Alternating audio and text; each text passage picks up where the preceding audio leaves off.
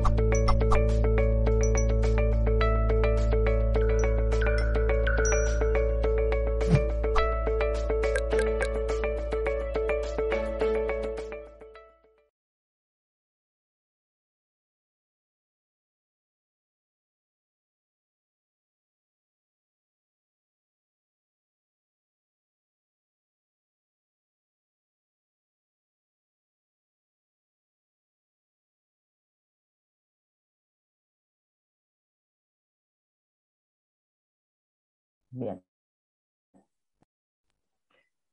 Hola, os quiero dar las gracias de todo corazón y la bienvenida a otra edición especial de Amigos para Siempre.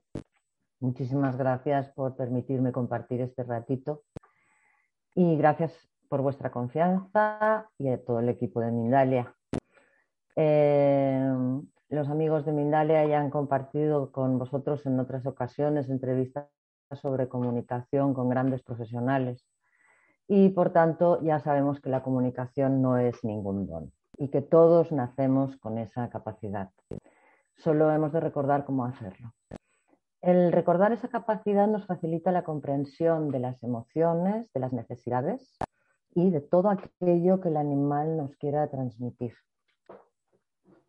Haciendo referencia a la charla al título de la charla, que se ha llegado el momento de comunicar con nuestros animales, realmente siempre ha sido importante comunicar con ellos, por supuesto, pero en estos tiempos que tan convulsos, donde nos hemos encontrado, por ejemplo, en una pandemia, en un estado de alarma, por la misma, y aún seguimos con las consecuencias en nuestras relaciones en general, eh, hemos de tener en cuenta a todos los animales, ya que los animales son seres altamente sensibles. Yo siempre hago la equivalencia de la sensibilidad de los animales con la sensibilidad de las personas paz, de las personas que somos altamente sensibles. Y además los animales hemos de pensar que son sintientes y sentientes. Esto es algo que quiero decir varias veces el concepto de sintiente es uno y el concepto de sentiente es otro.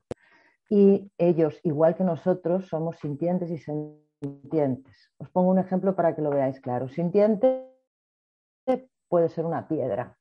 Una piedra, cuando hace calor se dilata, cuando hace frío se encoge, por tanto, siente, ¿sí? Pero no tiene sentimientos.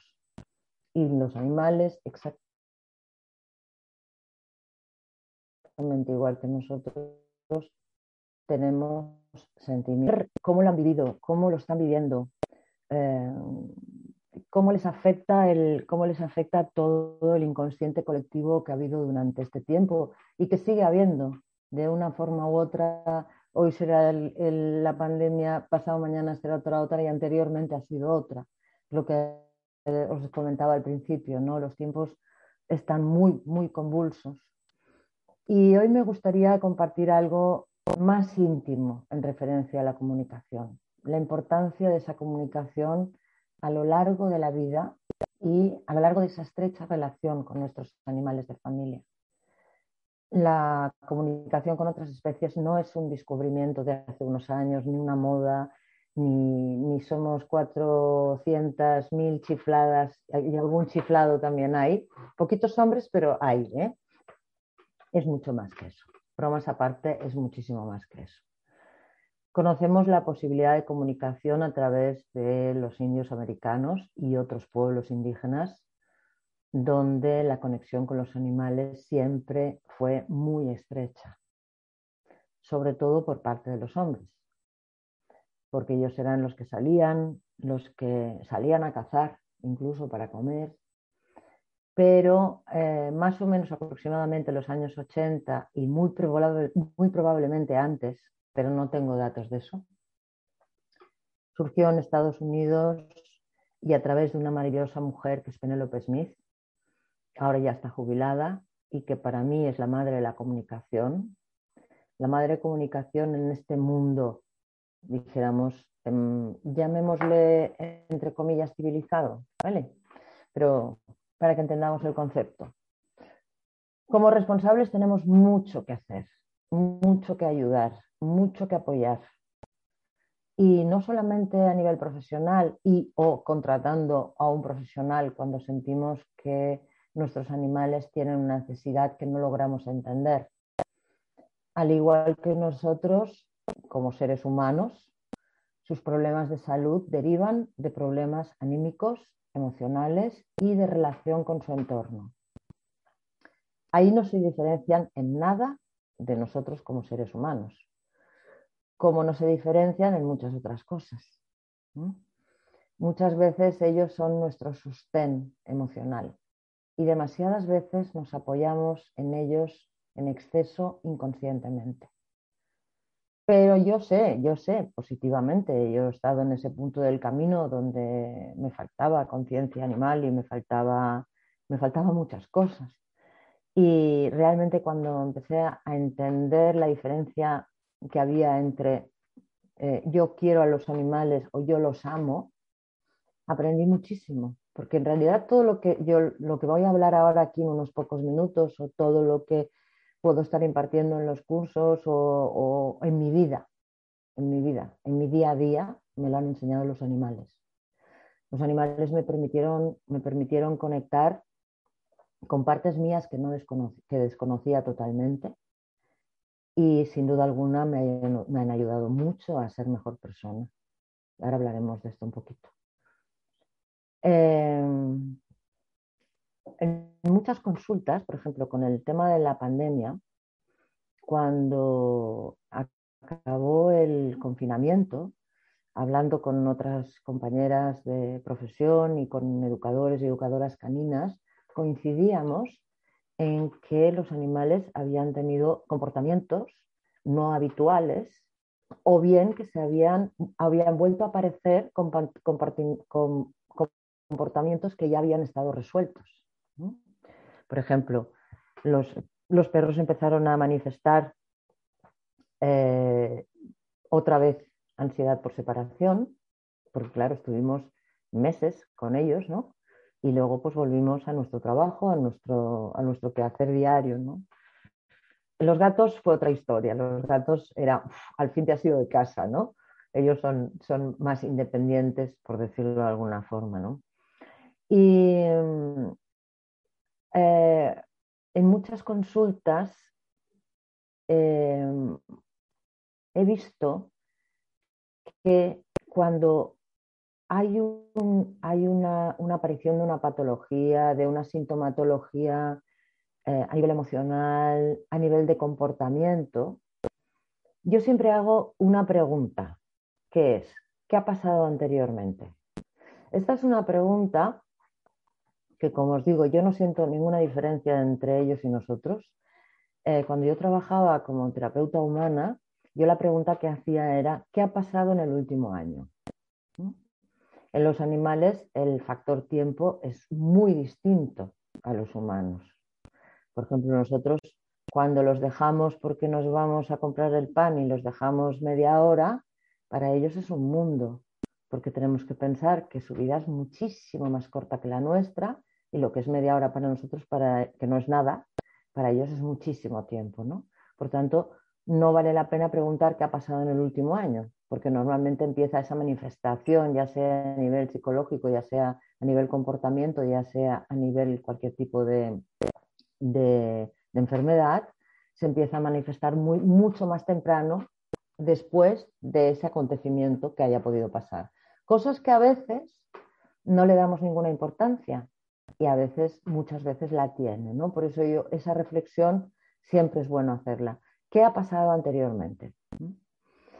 Em, estoy segura que, que otro de los temas relacionado con esto, que ahora me ha venido a la cabeza, han sido que nosotros también alargamos la, el que aparezca, haya la aparición de esas manifestaciones físicas, emocionales, mentales, energéticas incluso, mucho más tarde, porque somos los únicos animales racionales del planeta. Pero ellos las cosas no las pasan por ese filtro racionalista. Por tanto, no hay resistencias, no hay negaciones, las cosas son así y son así. Por tanto, por eso es otro de los motivos por los que esas manifestaciones aparecen mucho antes. Yo estoy segura que todos somos capaces de apreciar los cambios que se producen en ciertos momentos de la convivencia. Frente a una, por ejemplo, a una simple discusión de una pareja, que te has olvidado que te has olvidado de comprar esto y mira que te lo he dicho 20 veces y que siempre te olvidas de lo mismo. Frente a eso, exactamente igual cómo reaccionan los niños. Quienes me conocéis sabéis que yo siempre estoy constantemente haciendo esa comparativa, ¿no? Los niños y los animales. ¿Por qué? Porque ambos son reflejos de su entorno. Pues simplemente por una simple discusión entre una pareja, por ejemplo, podemos ver cambios de conducta en los animales, igual que sucede con los niños. Y, por ejemplo, eh, a nivel mundial, cuando hablamos, de la, cuando hablamos de la pandemia, a nivel mundial, muchas personas han recurrido a su, a su, animal amigo, a su animal de familia, ¿no? Para sobrellevar esa situación tan tensa y la demanda de adopción o de acogida de animales, eh, principalmente perros, se disparó según los datos que recopila PetPoint, que es una empresa americana que recopila datos sobre adopción, y el aumento fue, por ejemplo, en un 8% durante ese tiempo en países como Canadá, Estados Unidos, desde marzo hasta septiembre del 2020 se han realizado estudios que han demostrado el gran consuelo que nos han proporcionado durante este tiempo. Por tanto, han sido animales que han estado haciendo de terapeutas. Y la Royal Veterinary College de Londres, en un estudio sobre el tema, dio unos datos que decían que el 62% de los responsables reconocía que la calidad de sus compañeros de vida había disminuido un 41%, observando cambios de conducta. Es una barbaridad. Em, estos son datos que os los doy a mí el rollo estadística, no es que me guste mucho, ¿no? pero a veces entienden las cosas mucho mejor, precisamente porque ya no es, todo eso no solamente ocurre durante un confinamiento, eso ocurre en nuestro día a día no, no, a ver, no nos tenemos que fustigar por ello, sencillamente que hemos de entender que ellos también sienten, también reciben, también absorben nuestras emociones y lo que está ocurriendo en nuestro entorno.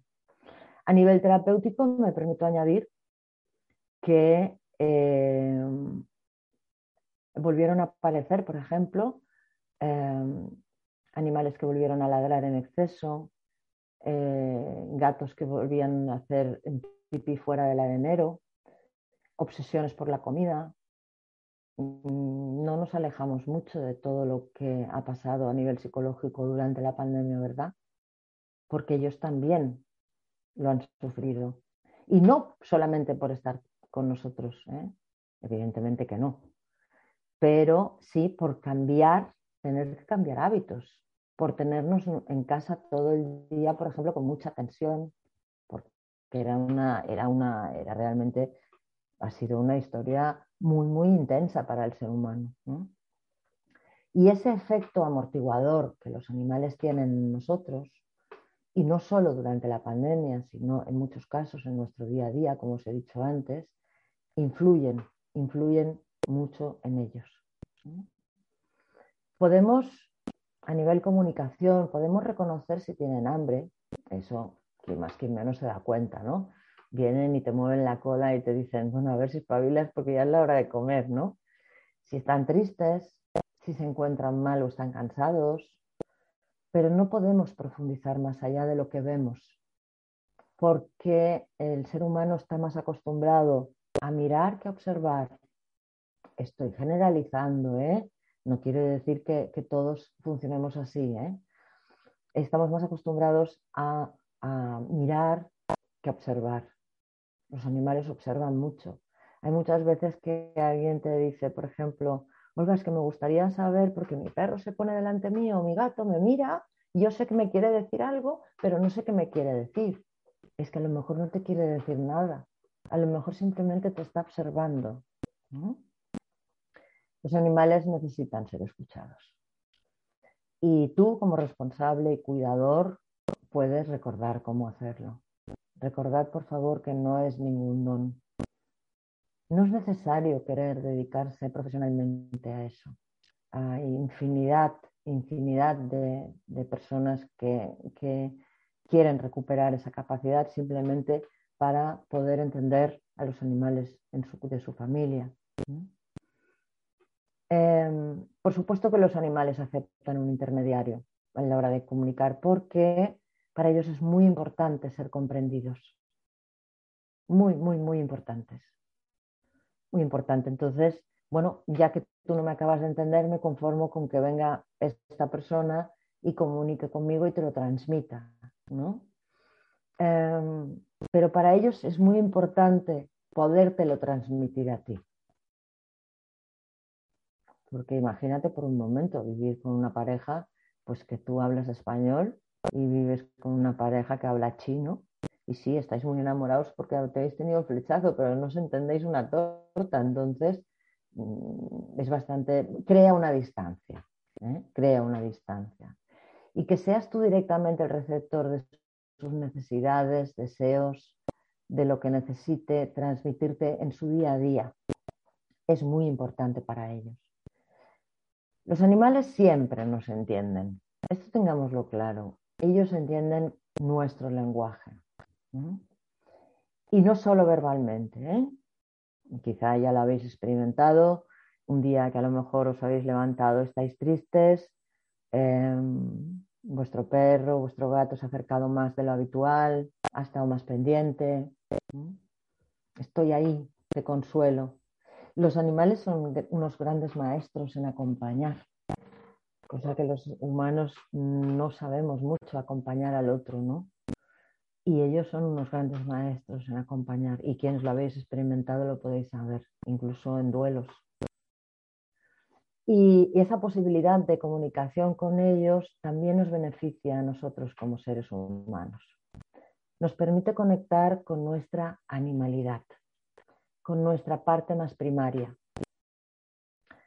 eh, nos conecta con nuestra conexión con el todo, nos conecta con nuestra ancestralidad. Y no solo con nuestra ancestralidad familiar, no estoy hablando de ese tipo de ancestralidad, ¿no? sino con nuestra ancestralidad como parte del todo. Nos hemos alejado tanto del concepto de tribu,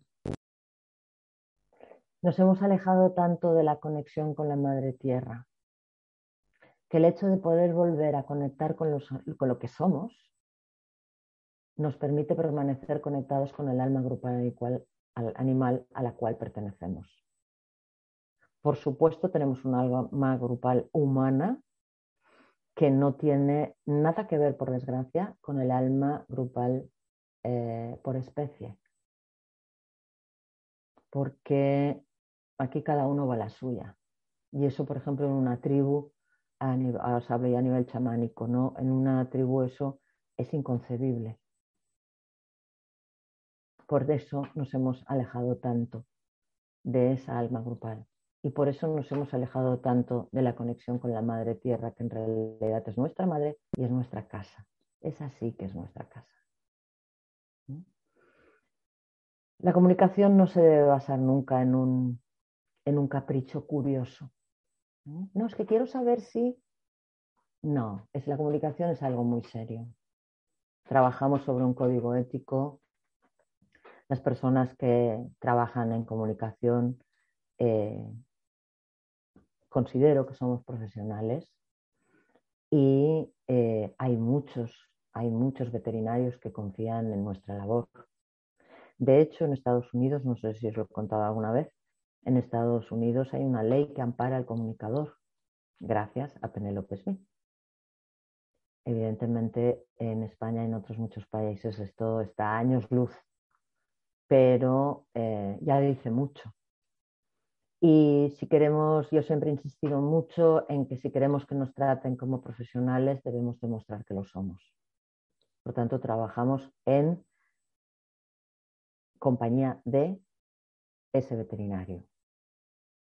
Y dentro del código ético, además, hay un apartado en el cual dice, no podemos diagnosticar, no podemos administrar medicación, como es lógico, y muchísimo menos hacer cirugía, por supuesto, ¿no? a no ser que seas veterinario que hay muchos veterinarios comunicadores también y algunos que no han salido del armario, pero hacen sus pinitos en el armario. Pero, pero em, tenemos que pensar una cosa, un animal no tiene un, un vademecum, un animal no ha estudiado medicina. Y exactamente igual que nosotros cuando establecemos una comunicación con ellos, yo por ejemplo nunca acepto una comunicación a nivel fisiopatológico si no hay un diagnóstico veterinario anterior. Porque el animal te va a decir lo mismo que cuando tú vas al médico. Tú vas al médico y le dices, bueno, buenas tardes, doctor, es que me vengo porque me duele aquí. Pero tú no sabes si tienes un esguince de no sé qué y le pones, o, yo qué sé, o una úlcera de estómago o cualquier otra cosa. Tú no le puedes poner nombre porque no sabes, a no ser que tengas conocimientos de medicina, ¿no? Obviamente. Pues los animales tampoco. Y los animales te podrán decir, me duele aquí o me duele allí, pero no te van a dar un nombre, igual que tampoco te van a dar la medicación que necesitan tomar. Entonces, estas son cosas muy serias con las cuales no podemos jugar. Teniendo un, teniendo un, un diagnóstico veterinario previo, sí podemos saber cómo está viviendo la enfermedad, si tiene dolor, incluso en los últimos momentos, que ya hemos hablado aquí también sobre eso, ¿no? podemos saber muchísimas cosas sobre los animales. Y debemos tener en cuenta la comunicación siempre como una herramienta de comunicación que te permite acercarte a tu compañero de vida porque podrás entender. Y los animales no hablan porque sí con nosotros. Los hay más habladores que otros, eso sí, ¿no? pero en general no tienen una necesidad de hablar constantemente. Hablan cuando es necesario. Comunicar con ellos como cuidadores es establecer un lazo más allá de lo que estás viviendo ahora con él. Y os puedo asegurar que vale la pena. Y no os hablo como profesional ahora, os hablo como, como cuidadora de, y responsable de animales que he tenido siempre. ¿no? Y para él significa sentirse comprendido y respetado, ya que a veces tomamos decisiones sin tenerlo en cuenta. Y ellos tienen la capacidad de decisión. Os pongo un ejemplo. Está malito, hay que llevarlo al veterinario. Evidentemente y rotundamente no se le va a preguntar si quiere ir, porque tampoco le preguntamos a un niño que está a 40 de fiebre si quiere ir de urgencias. ¿De acuerdo? Pero sí que es evidente que eso no es negociable, pero el animal, igual que un niño, le puedes explicar por qué lo vas a llevar, ya, que ya sabes que no le gusta, pero que sí puedes hacer un entente, puedes hacer, hacerlo sentir mejor, acompañado y comprendido, ¿no? Y el poder que exprese eh, eh, su malestar, porque lo tienes que llevar al veterinario y que puedas hablarlo, ahí le ayuda muchísimo. Pero por contra también te ayuda a ti, hay momentos que siempre necesitaremos de una ayuda profesional, seguro. Por ejemplo, cuando están muy enfermos, cuando se han perdido en los últimos momentos de vida. Ahí necesitamos un acompañamiento porque no podemos ser imparciales. Las mismas comunicadoras y comunicadores lo hacemos. Y aunque tengamos muchísima experiencia, al igual que un cirujano, el mejor cirujano del mundo no operará nunca a un ser querido porque no puede ser imparcial, igual que un terapeuta, nunca debería tratar a un ser querido porque no puede ser imparcial. En esos momentos nosotros tampoco podemos ser imparciales. y la situación ya, normalmente estas situaciones son lo suficientemente estresantes que tener una compañera, un compañero al lado, comunicador profesional que nos acompañe es básico. Pero en ese momento, yo, por ejemplo, estoy en el mismo punto que, todos vosotros, porque eh, yo también soy responsable de animales y por tanto en ese momento me saco la etiqueta de comunicadora, de terapeuta animal, de todo, porque eh, necesito tener esa confianza y esa tranquilidad con un profesional. De esta forma podemos vivir esa relación con muchísima más tranquilidad por saber que en cada momento que necesita o que te quiere transmitir algo, ya sea a través de un profesional o directamente contigo, podrá hacerlo. Y siempre en su beneficio, que indirectamente también te beneficiará a ti como responsable en muchos aspectos, por supuesto. ¿no? Sabemos que los animales son buenos para nuestra salud mental, ayudan a reducir el estrés, la soledad, la ansiedad, la depresión, fomentan la empatía, ayudan a mantenerse activos, bla, bla, bla, un montón de cosas, ¿no? Y una de ellas es la comunicación de corazón a corazón, la comunicación entre especies, ¿no? esa comunicación con el lenguaje universal que nos permite volver a ser y estar con esa gran alma. Tenemos mucho que aprender de ellos como animales que somos y a través de la comunicación podemos acceder a ese campo de aprendizaje que nos, ofrece, ofrecen los animales, que ellos sí que son los auténticos maestros. Muchísimas gracias. Gracias a ti, Olga, por transmitirnos tanta sabiduría, no solamente del reino animal, sino también referido hacia la percepción de la tierra, ¿no? Hacia la percepción de la tribu, que es evidente que ese mismo mensaje es el que nos envían, ¿no? Los propios animales.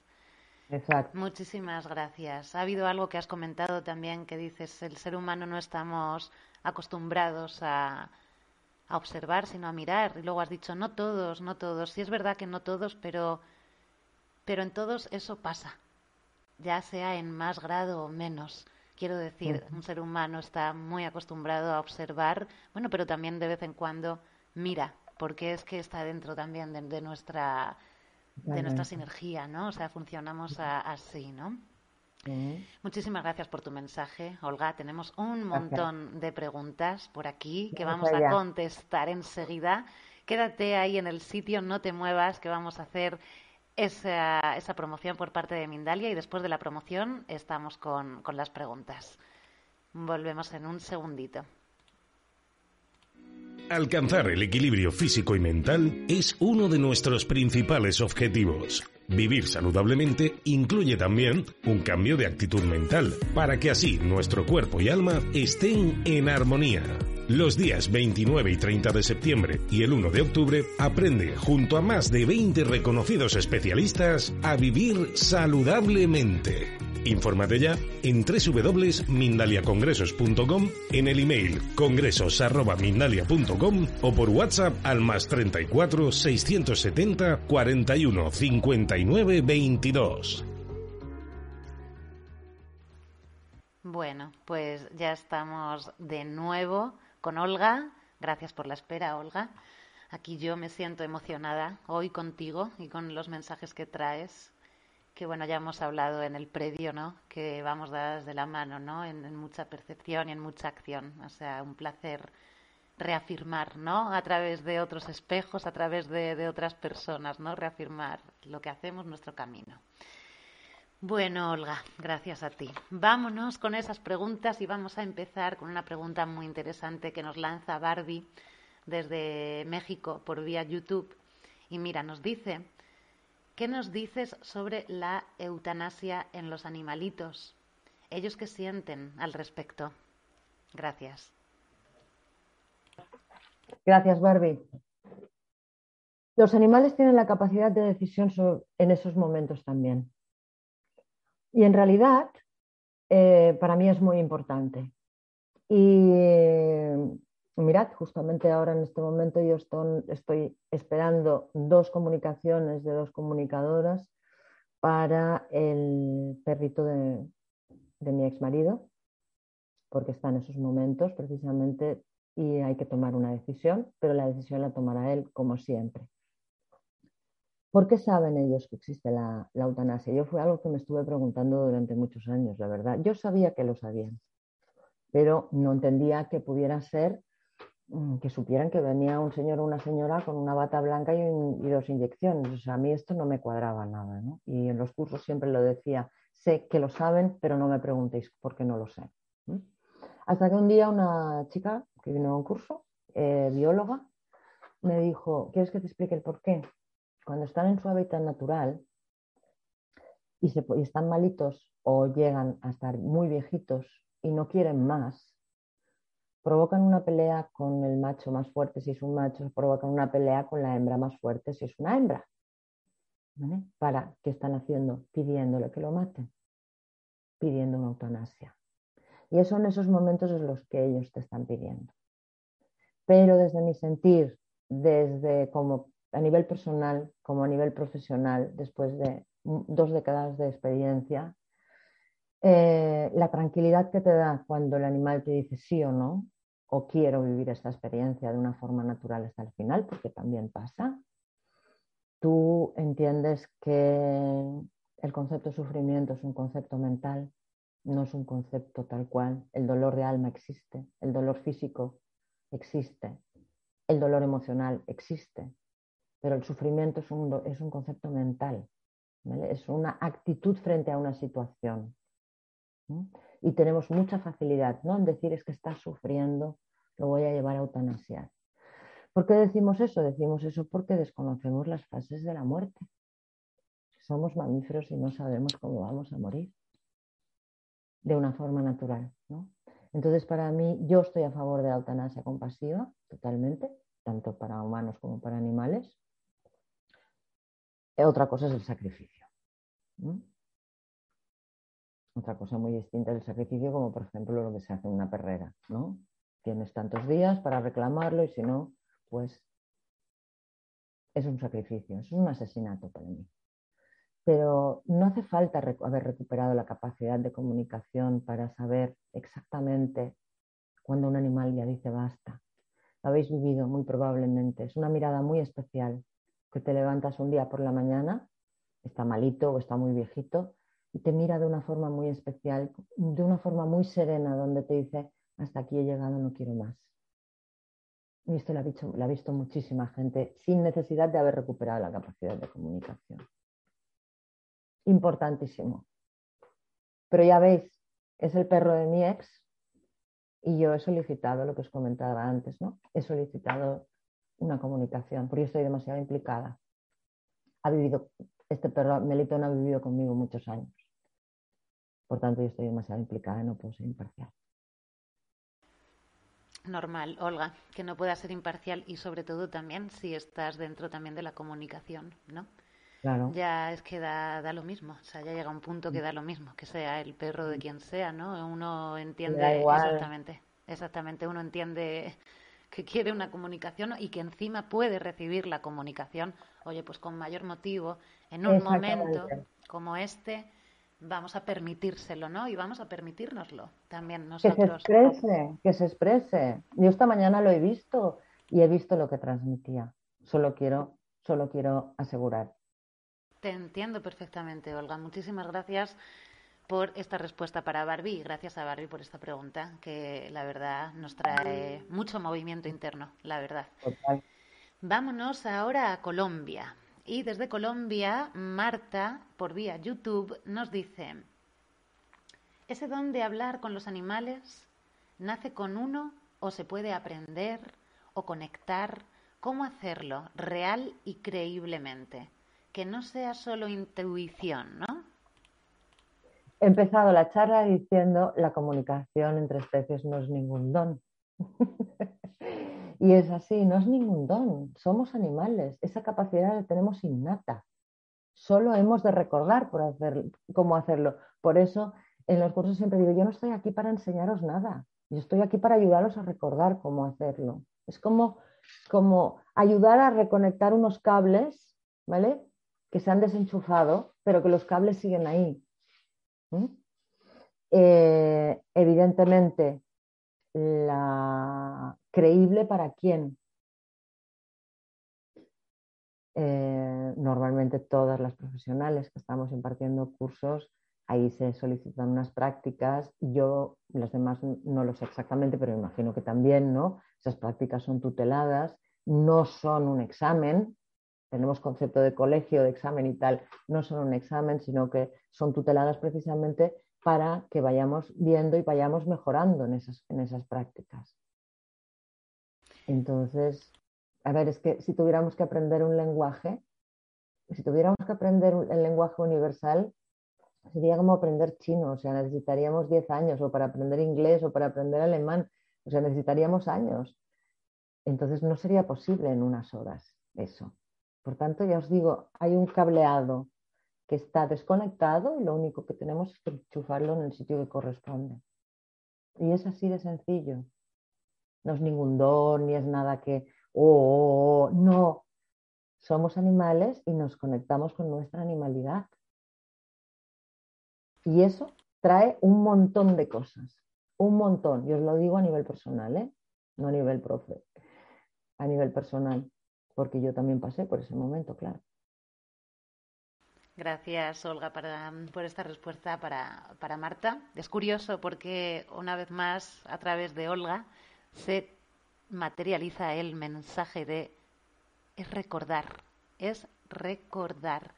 Hay tantas cosas que recordar, ¿no? Que en estos últimos siglos han quedado ahí obsoletas, mm. que simplemente tenemos que recordar esa información intrínseca que, que vibra en nuestro interior. Además, cuando has dicho lo de los idiomas, es tan curioso como que es difícil que un perro hable español, hable inglés, pero es tan fácil que nosotros podamos hablar el idioma universal. Es tan bonito como eso. Bueno, nos vamos con Karina. YouTube pregunta desde Argentina. No puedo lograr armonía en la convivencia de parte de mi perra caniche con mi gata. Hace años vivimos las tres mi perra siento que la odia y mi gata no se defiende. Mi perra siento que la odia y mi gata no se defiende. ¿Qué hacer? Gracias. Corazón, yo te aconsejo, a ver, es muy complicado, no, no, no puede haber un consejo. Yo lo que haría aquí, evidentemente, es solicitar una comunicación y yo lo que haría aquí, pues lo que yo le llamo un conclave familiar, que a mí me apasionan los conclaves familiares, ¿no? O sea, primero hablas con uno, Después, primero hablaríamos con la canit, después hablaríamos con, la gata y después hablaríamos con ellos dos juntos, como si fuera un, ¿cómo se llama? Un, consejero matrimonial o algo así, ¿no? Claro, a mí me encanta. Eh, busca una buena comunicadora. Eh, yo no estoy haciendo consultas ya, pero bueno, en cualquier caso me encuentras en redes si quieres que te recomiende a alguien, me escribes y ya está. Pero tiene que ser los, consejos así generalizados no acostumbran a funcionar porque cada caso es un caso, cada ser es único. Claro, gracias Olga por esta respuesta para Karina. ¡Anda! ¡Mira! ¡Un mensaje! Ya ves. Se ha colado. Se ha colado, vaya. Bueno, nos vamos a Houston, Texas. Marina, por vía YouTube nos dice, mi labrador genera infección en el oído, dice el veterinario que está en su sistema. ¿Pero hay algún modo de sanarlo? Mm, yo pediría una segunda opinión. Y si puede ser con un veterinario holístico, mucho mejor. No os quedéis nunca con una sola opinión porque, bueno, principalmente siempre os aconsejo que estéis con un veterinario con el cual tengáis absoluta conexión. O sea, como si estuvieras que casar con él, ¿eh? De verdad. o sea, a nivel profesional, ¿eh? me refiero, absoluta conexión. Tenéis que vibrar exactamente igual que, el profesional con el que estáis trabajando. ¿eh? Y eso no quiere decir que sean ni mejores ni peores, cuidado, ¿eh? yo no estoy diciendo eso que va, ni muchísimo menos pero tenéis que resonar. Pero todos tenemos un tope, somos humanos, ¿vale? llegamos hasta donde llegamos. Por tanto, yo creo muy lícito el derivar, ¿no? Como profesional, yo he derivado muchas veces, tanto cuando trabajaba con humanos como con animales, porque yo no lo sé todo. Entonces, eh, ni a veces haya habido casos que no he llegado a eso. Pues mira, ponte en contacto con tal, ponte en contacto con cual. Y yo siempre creo que a nivel veterinario tenemos que hacer lo mismo. Cuando vemos que un veterinario, si le cuesta reconocer, decir, hostias, pues yo no llego a más, ¿vale? Que sería muy, muy lícito, busca otra opinión. Y si puede ser, ya os digo, de un veterinario holístico que trabaje con acupuntura, que trabaje con homeopatía, muchísimo mejor, porque ya de por sí ellos ya tienen una visión más global. Me explico, un veterinario científico es como un médico. Te puede dar un, te puede curar una úlcera, pero se te puede cargar el hígado y a él le da igual, porque no es, me explico, ¿no? O un dolor de cabeza o lo que sea. Trabajamos por fracciones, pero somos uno, somos un todo y hemos de contemplarlo como un todo. Y normalmente este tipo de veterinarios holísticos ya están más abiertos a eso. Muchas gracias, Olga, por nombrar el veterinario holístico. Personalmente, uno de mis perritos de la manada, sí, por favor, porque tenemos que buscar ya lo que se complementa. O sea, ya vamos a por ese todo complementativo entre sí, ¿no? Yo tengo, y le comparto también a, a Marina, que que yo tengo un perrito en la manada con un bulto muy grande que le quitamos en enero y después de ahí empezamos acupuntura, porque yo voy también a un veterinario holístico, una chica maravillosa. Y oye, el perro está divino, así que por favor busquemos el complemento. Vámonos con la última pregunta, estamos ahí 43 minutos, no nos va a dar más tiempo a más preguntas, pero esta preguntita también última va muy interesante. Y nos dice Valia, eh, YouTube eh, no nos dice desde dónde escribió. ¿Puede enfermar un gato por la energía negativa de una persona con la que cohabita? Rotundamente sí. Igual que puedes enfermar tú y puedo enfermar yo. ¿eh? No, o sea, mentalizaros que no hay ninguna diferencia entre ellos y nosotros, ¿vale? Y eso que los, los gatos son grandes transmutadores son los grandes transmutadores, tienen capacidad de transmutar increíble, pero aún así, si esa carga es tan fuerte, no puede. Y por supuesto que sí, sin duda alguna. Ahí hay que hacer una limpieza energética, hay que ver qué está pasando, hay que hacer, esto ya es, otro, es, es otra historia, hay que buscar una persona que se dedique, mm, que sea profesional y que se dedique a ver qué está pasando en esa casa y con, con ese ambiente porque a lo mejor no solamente es de esa persona, a lo mejor es de la casa, que influye 50.000 mm, historias que pueden haber. Muchísimas gracias, Olga. Sí, incluso me sale a mí, ¿no? El que puedan eh, simiotizar alguna energía que, vaya hacia nosotros, ¿no? Y en este caso, el animalito que convive con nosotros lo, mm. lo demuestra, ¿no? Sí. Muchísimas gracias, Olga. Qué maravilla por esta nutrición hacia, hacia la expansión del entendimiento que quedó muy atrás en siglos, pero vuelve, vuelve aquí, latente, latente. Vuelve, vuelve está volviendo, mm. está volviendo, sí. No os preocupéis por los que habéis dejado preguntas y no han sido respuestas. Yo eh, mañana entraré y os las responderé si está en mi mano, claro. Justo te iba a decir, Olga, que quedan muchísimas preguntas, te puedes imaginar. no os preocupéis. Que no se borran, que quedan debajo del propio vídeo, que si tienes un ratito y le puedes echar un vistazo, será maravilloso. Sí, lo hago, lo hago. Y que le mandamos un abrazo enorme a Ecuador, Argentina, Colombia, México, España, Estados Unidos, Chile y una larguísima lista desde donde han estado recibiendo este magnífico mensaje de Olga. Olga, un placer compartir contigo y espero vernos en el próximo directo. Un abrazo gigante a ti y a todas las personas que nos acompañan. Gracias, por la labor. Gracias. Gracias.